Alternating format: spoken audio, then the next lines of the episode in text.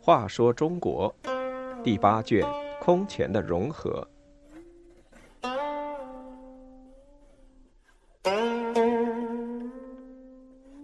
一百，孝庄帝不愿做傀儡。孝庄帝不愿当尔朱荣的傀儡，设计杀死了尔朱荣。尔朱兆从汾州出兵入洛阳，又杀了孝庄帝。尔朱荣大杀北魏朝臣。把孝庄帝迁到河桥，置于自己帐下。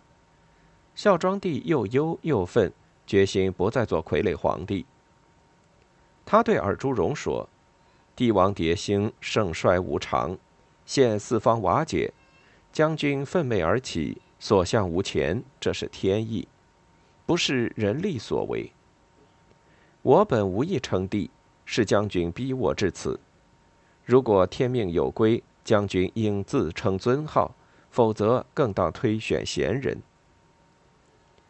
当时许多部将都劝尔朱荣称帝，尔朱荣犹豫不决。贺拔岳敬说：“将军手举义兵，志在除去奸逆，如自己称帝，必加速祸难到来。”而朱荣又让阴阳家刘灵柱占卜，刘说：“天时人事都不利。”而朱荣就向孝庄帝叩头请罪，表示对何英之变的悔恨。而朱荣在洛阳杀了那么多人，不敢入城，想迁都到晋阳，因大臣劝阻，只好作罢。他让孝庄帝给大臣普遍加官，百姓免租三年，但百官不敢出来，百姓人心惶惶，纷纷逃散。而朱荣在明光殿入见孝庄帝，再次表示忏悔，发誓绝无异心。孝庄帝与他一起喝酒，而朱荣喝得酩酊大醉。孝庄帝想杀他，左右人认为时机还不成熟，于是用车把他送到中常侍省。半夜后，而朱荣酒醒，想想刚才情况，后怕不已，从此再也不敢在宫中就宿。不久，袁天穆受诏入京。孝庄帝在明光殿宴请尔朱荣、袁天穆，命杨侃等十人埋伏在殿东侧。但尔朱荣与袁天穆未吃完就匆匆离去，杨侃无法下手，这次暗杀失败。又过数日，在城阳王元辉的建议下，孝庄帝假称妃子早产，召尔朱荣、袁天穆入京。二人应召而来，刚在明光殿坐下，尔朱荣忽见光禄少卿鲁安等提着刀从东门进来，轻知不妙，立刻跑到孝庄帝身边。孝庄帝早就把刀藏在膝下，立即拔出向尔朱荣刺去，鲁安等上前一阵乱砍，而朱荣与袁天穆都被杀死。尔朱荣的儿子尔朱菩提等三十随从跟尔朱荣一起入宫，也被埋伏的士兵杀死。尔朱荣死后，孝庄帝从其身上搜出新的任免名单，凡不是心腹全被排除。孝庄帝说：“这小子如果过了今日，那就不可制服了。”尔朱兆是尔朱荣的侄子，任汾州刺史。他听说尔朱荣死了，就从汾州出兵占据晋阳。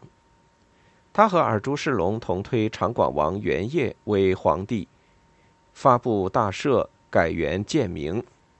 尔朱兆任大将军，进爵为王；尔朱世龙为尚书令，赐爵乐平王，加太府、司州牧。而朱氏众多子侄也位居高官，他们一起向洛阳进发。在洛阳的孝庄帝任命城阳王元辉兼大司马、录尚书事，总管朝政。元辉气量狭小，性多嫉妒，不愿别人超过自己，没有大事都单独与孝庄帝商量。群臣中有献计谋的，他总劝说孝庄帝不要采纳。除此之外，他又十分吝啬，不肯取出库中财物赏赐功臣。偶有赏赐，也常常暗中克扣。甚至赏了以后还要回来，很不得人心。永安三年（公元530年12月），而朱兆攻下丹谷，也就是今天的山西晋城南，从河桥西渡过了黄河。孝庄帝原以为黄河又深又广，尔朱兆无法渡过，没想到那天水深仅过腹，又刮暴风，黄沙满天，天昏地暗。尔朱兆的骑兵顺利过了河，直扑皇宫。宫中禁卫军发觉，向张弓射箭，由于天冷，箭发不出去，一下子就乱了手脚，四处奔逃。华山王元志早先与尔朱氏有关系，听说尔朱兆入宫，就劝士兵放下武器。孝庄帝一时找不到马，只得徒步逃出云龙门，路上遇见元辉乘马逃跑。他连声大叫，要他把自己带走。元辉头也不回，只顾自己逃命。孝庄帝最终被尔朱兆捉住，关在永宁寺楼上。孝庄帝冷得发抖，要求给他一件衣服，尔朱兆不理不睬。尔朱兆的士兵大施淫威，杀害皇子，侮辱奸污嫔妃公主，又到处抢掠财物，杀了许多大臣。建明元年（公元530年12月），尔朱兆把孝庄帝缢死在晋阳三吉佛寺，时年二十四岁。孝庄帝临死写了一首诗：“泉去生道促，忧来死路长。怀恨出国门，含悲入鬼乡。